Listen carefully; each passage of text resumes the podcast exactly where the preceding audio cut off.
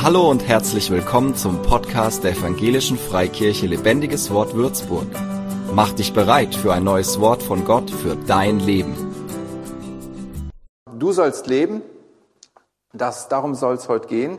Und es ist schon so, was früher klar war, was irgendwie so eine unverrückbare Wahrheit war, das ist heutzutage nicht unbedingt mehr so klar.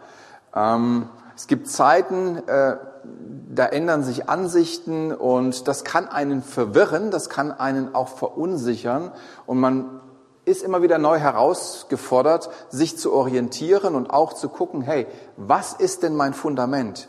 Wo ist denn meine Überzeugung, auf der ich stehen will? Wo ist denn die Wahrheit, die mein Leben ausmachen soll, in dem ich mein Leben, in der ich mein Leben führen möchte?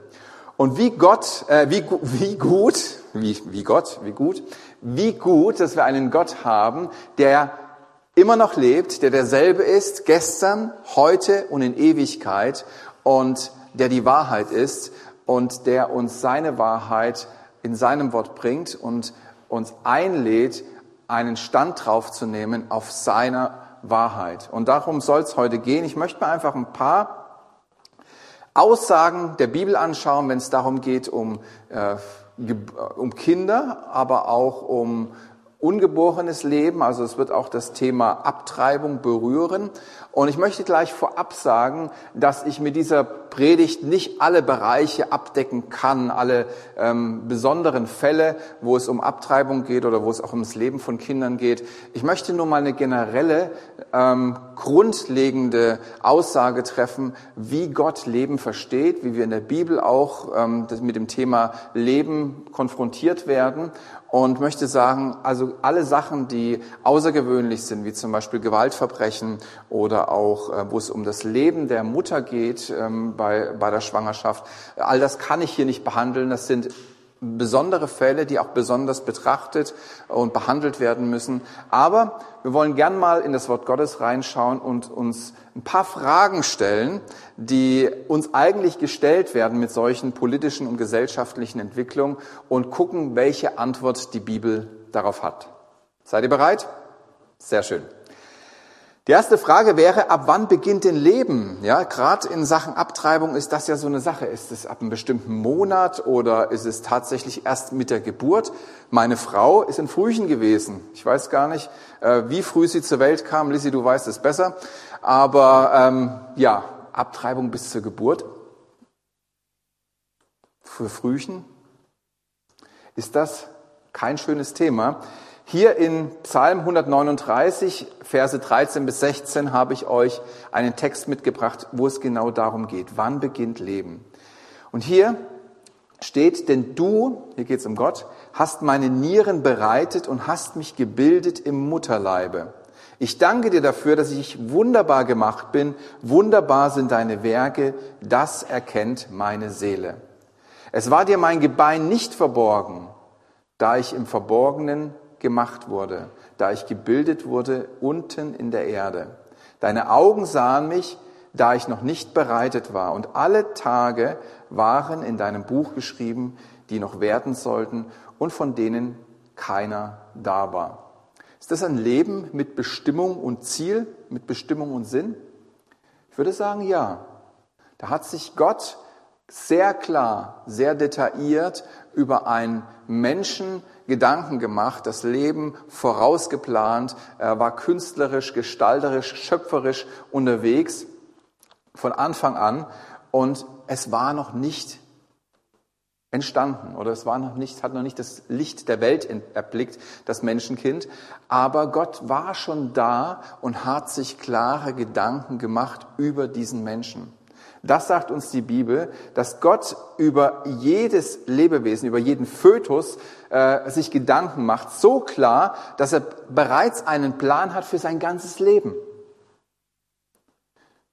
Gott hat bereits einen Plan für das Leben eines Menschen, noch bevor er da ist, noch bevor er zur Welt kommt. Und Gott ist auch nicht überrascht, wenn plötzlich eine Frau schwanger ist, sagt, du liebe Zeit, äh, schon wieder ein Kind, was, was, ähm, wie können wir denn da das Leben gestalten? Nein, er hat Gedanken, klare Gedanken für jeden Menschen noch vor dessen Geburt.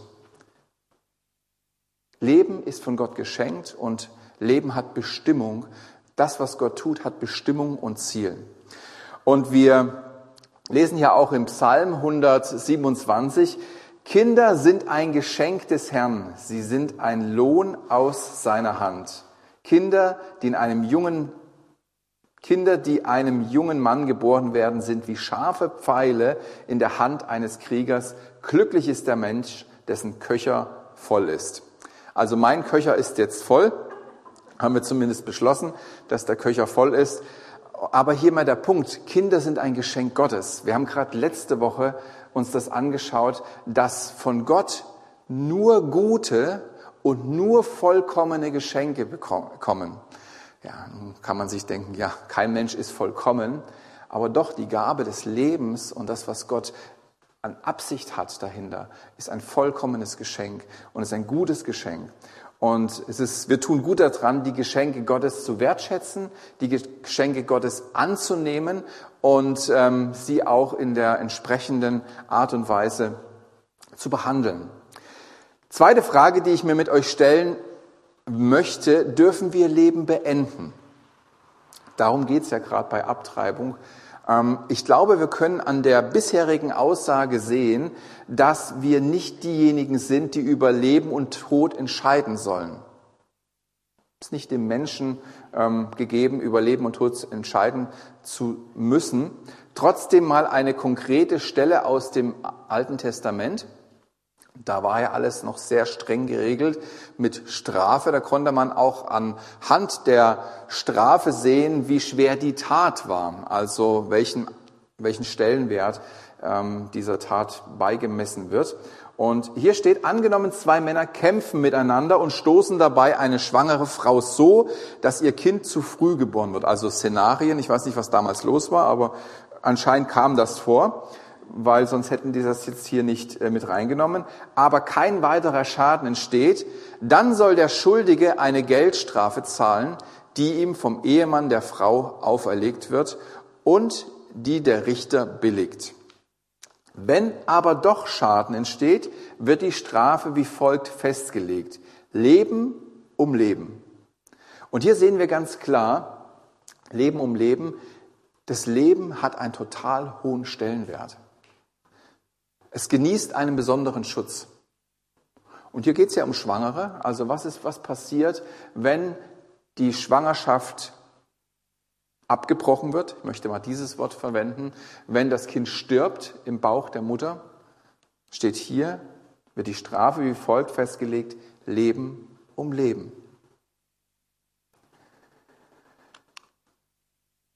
Wir kommen mal zur dritten Frage. Was ist denn, wenn Kinder sterben? Was ist denn, wenn eine Schwangerschaft abgebrochen wird oder wenn auch eine Schwangerschaft missglückt? Das gibt es auch. Wir haben das auch dreimal erlebt. Kommen Kinder in den Himmel? Werden wir sie einmal wiedersehen? Und ich möchte euch mal in eine Situation mit hineinnehmen, die ich schon mal geschildert habe. Und zwar ist da David, der König von äh, Israel. Und er hat ja eine schlimme Sache gemacht. Er hat sich eine Frau geschnappt, die eigentlich schon verheiratet, was heißt eigentlich, die war verheiratet, Bathseba, und ähm, äh, ist mit ihr intim geworden und daraus entstand ein Sohn. Er hat daraufhin auch den Mann, den Ehemann der Frau von Bathseba umbringen lassen, indem er ihn an die vorderste Front gestellt hat im Krieg. Und er bekam diesen Jungen, aber dann war Gottes Konsequenz oder war die Konsequenz seiner Tat, dass dieses Kind krank wurde und sterben müsste. Und da hat David eins gemacht, er hat vor Gott um das Leben dieses Kindes gefleht, gefastet. Und hier setzen wir mal ein an eine Stelle, wo genau das ähm, Fakt ist. Äh, David hat gefastet und gebetet dann ist das Kind doch gestorben und dann hat er aufgehört damit. Und seine Knechte sind ganz verwundert darüber und sagen hier Folgendes. Da sagten seine Knechte zu ihm, was ist das für eine Sache, die du tust? Als das Kind lebte, hast du seinetwegen gefastet und geweint.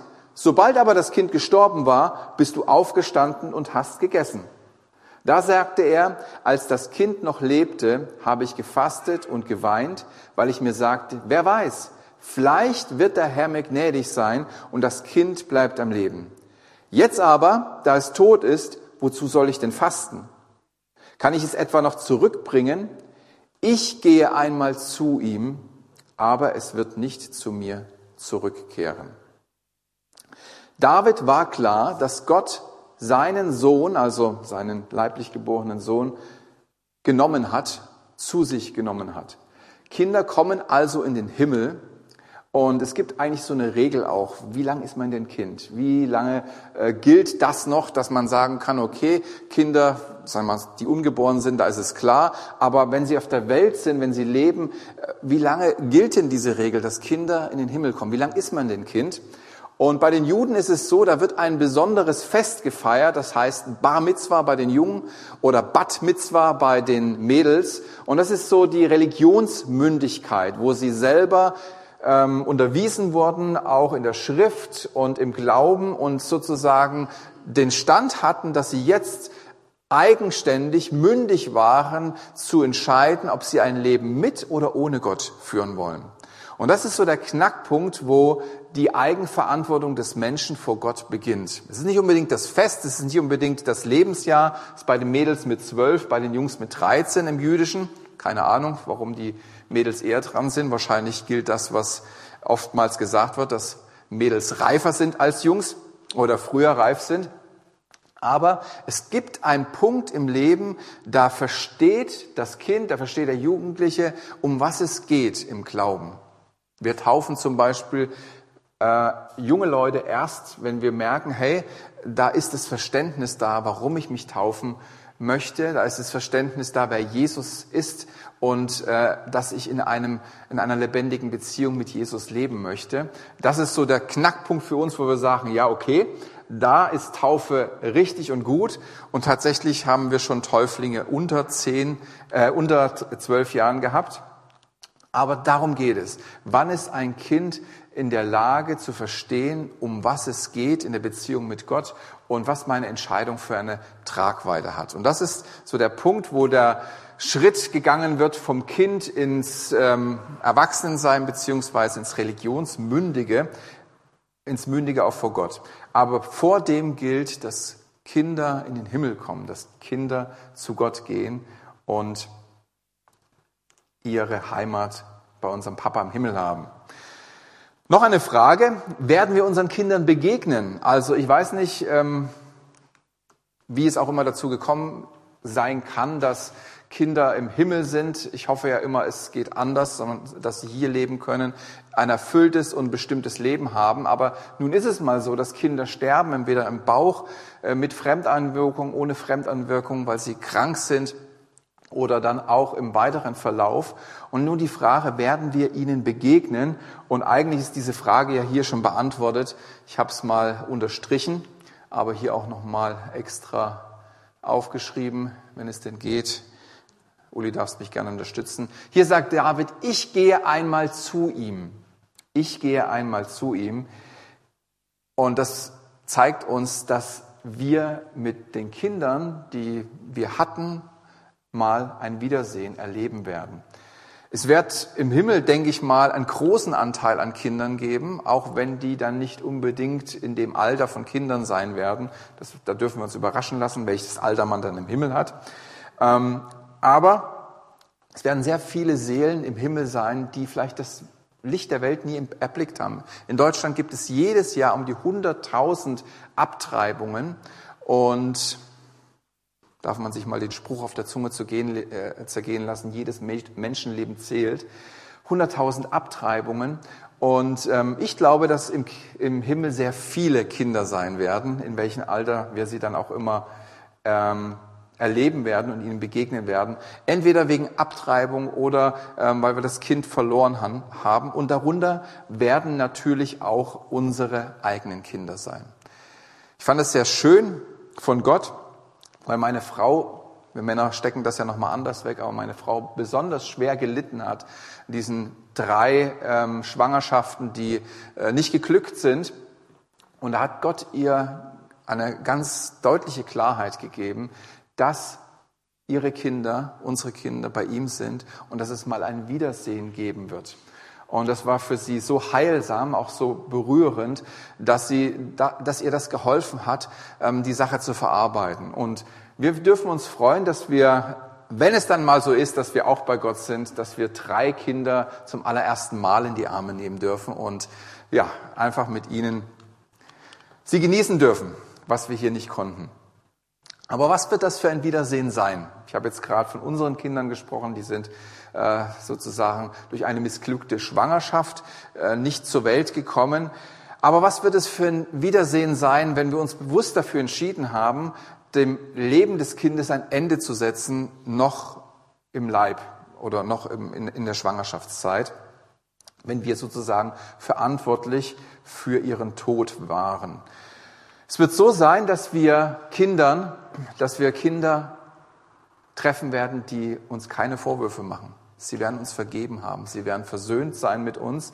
Und wir werden sie in die Arme schließen können und erleben dürfen, dass sie uns von ganzem Herzen vergeben haben, dass da eine totale Versöhnung, totales Vergeben äh, da ist. Und in Hebräer 12, Vers 1 steht sogar, ist die Rede von einer Wolke der Zeugen. Also das sind Leute, die vor uns ähm, ihr Leben gelebt haben hier auf dieser Erde mit Gott.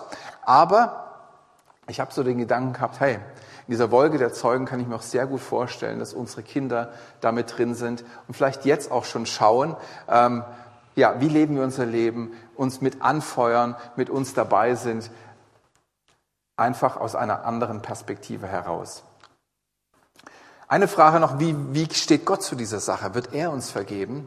Wird er uns vergeben, dass wir eine Schwangerschaft abgebrochen haben, ähm, dass wir mitverantwortlich oder verantwortlich sind, dass unser Kind nicht zur Welt kommen konnte?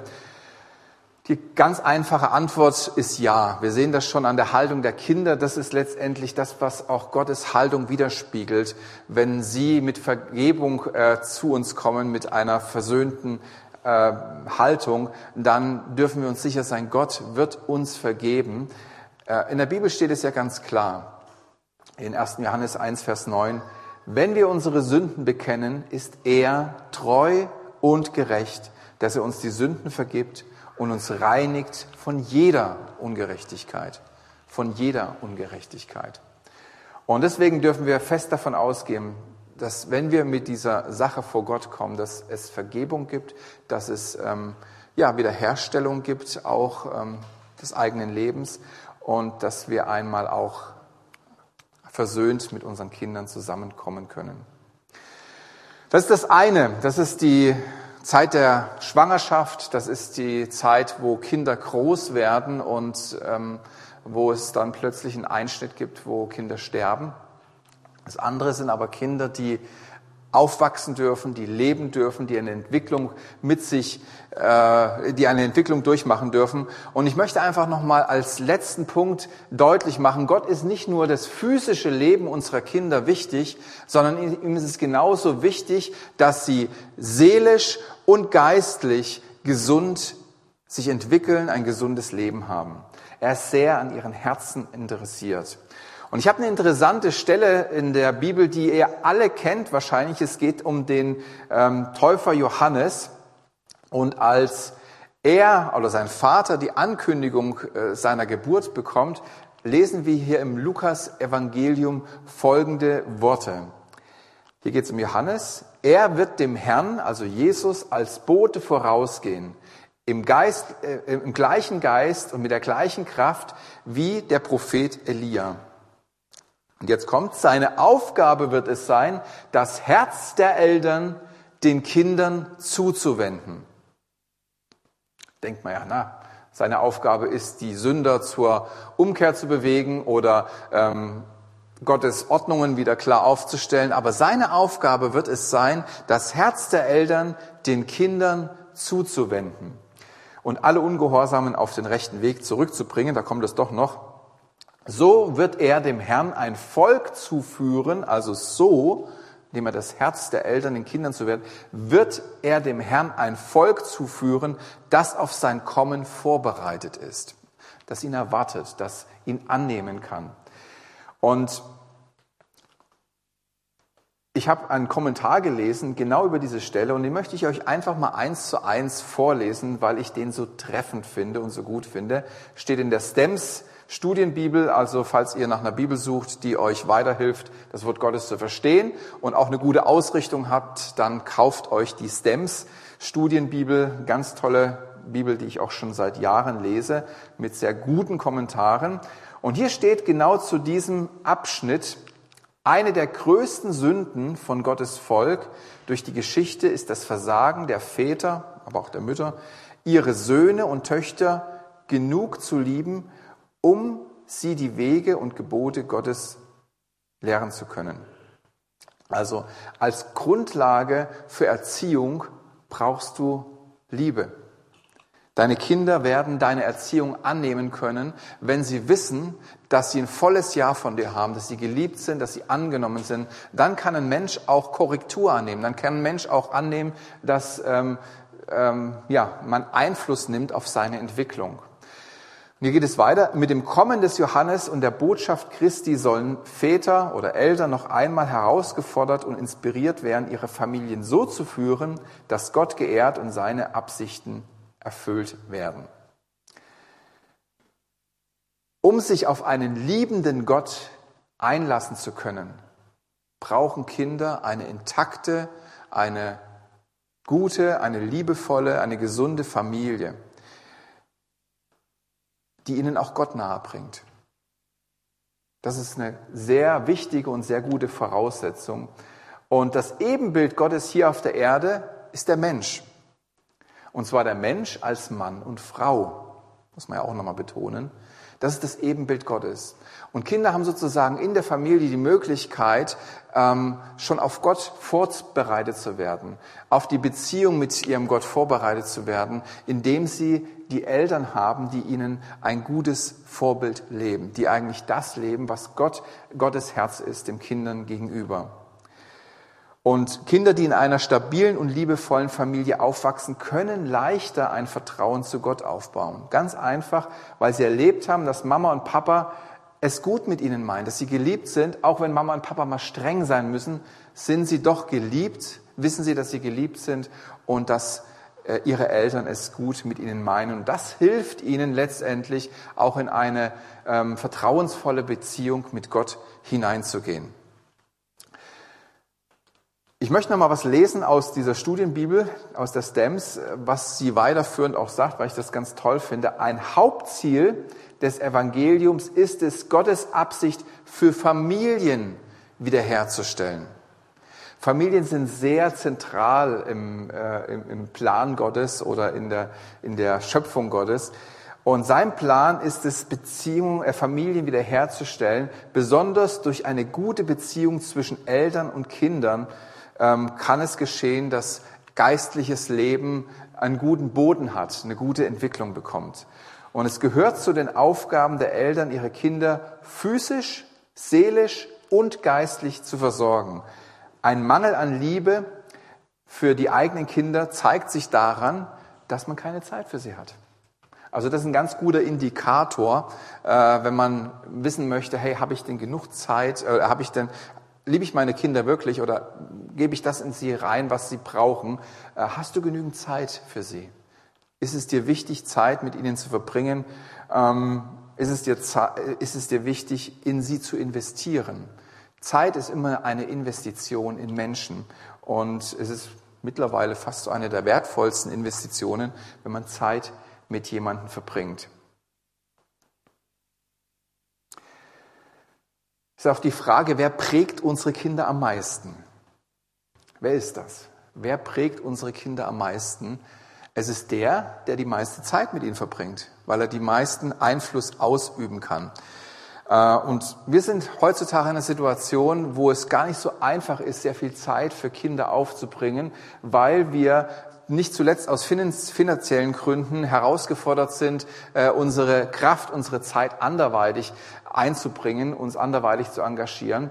Aber ich glaube, dass es einen Weg gibt, trotzdem Zeit für die Kinder zu haben, Zeit in Kinder zu investieren und dass es wichtig und wertvoll ist, wenn wir das ähm, in Anspruch nehmen oder wenn wir darauf eine, einen Wert setzen. Ich weiß noch, als wir unser erstes Kind bekommen haben, habe ich mit meiner Frau eine Entscheidung getroffen. Wir haben gesagt, okay, wir gehen aus unserer großen Wohnung raus, waren damals viel größer, äh, zu zweit untergebracht als jetzt zu sechst. Und wir haben gesagt, dafür, dass ähm, wir Kinder bekommen, wollen wir uns verkleinern. Somit muss Steffi nicht mehr arbeiten gehen und kann zu Hause bleiben bei den Kindern. Das war unsere, unser Plan. Er ist auch aufgegangen bis heute. Wir haben uns verkleinert müssen weniger Geld aufbringen und meine Frau kann für die Kinder da sein. Und wie gut, dass wir diese Entscheidung getroffen haben. Ich bin so dankbar, dass Gott uns auch diesen Weg geführt hat und dass meine Frau so ein Herz hat. Die wollte das gar nicht anders. Für sie ist unvorstellbar, äh, noch weiter zu arbeiten, wenn sie Kinder hat. Aber das soll jetzt nicht zur, zum Maßstab werden. Ich glaube, dass Gott mit jedem einen Weg hat, wie er das leben kann, ähm, einen guten Umgang mit den eigenen Kindern zu haben, genügend Zeit zu haben, genügend in die Kinder investieren zu können. Gottes Sehnsucht ist es auf jeden Fall, das Herz der Eltern den Kindern zuzuwenden. Wir dürfen Gutes, äh, Gottes guten Plan im Blick behalten und dürfen uns darauf verlassen, dass er uns hilft, diese gesunde Familie, diese gesunde ähm, ähm, Eltern-Kind-Beziehung zu leben und dass wir ein ähm, ja, dass wir mit seiner Hilfe auch es schaffen, eine gute Investition in unsere Kinder hineinzubringen. Ein Grundvertrauen, was sie darauf vorbereitet, auch eine lebendige und intime und ähm, persönliche Beziehung mit ihrem Vater im Himmel zu haben.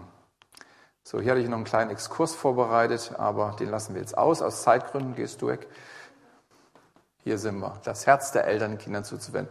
Und ich möchte gerne am, am, am Schluss jetzt ein kurzes Gebet sprechen. Ich darf euch bitten, mal aufzustehen. Wollen einfach die Familien segnen, wollen Kinder segnen, wollen aber auch speziell Frauen segnen, die jetzt oder Eltern segnen, die jetzt in der Situation sind, dass sie sich Gedanken um einen Schwangerschaftsabbruch machen.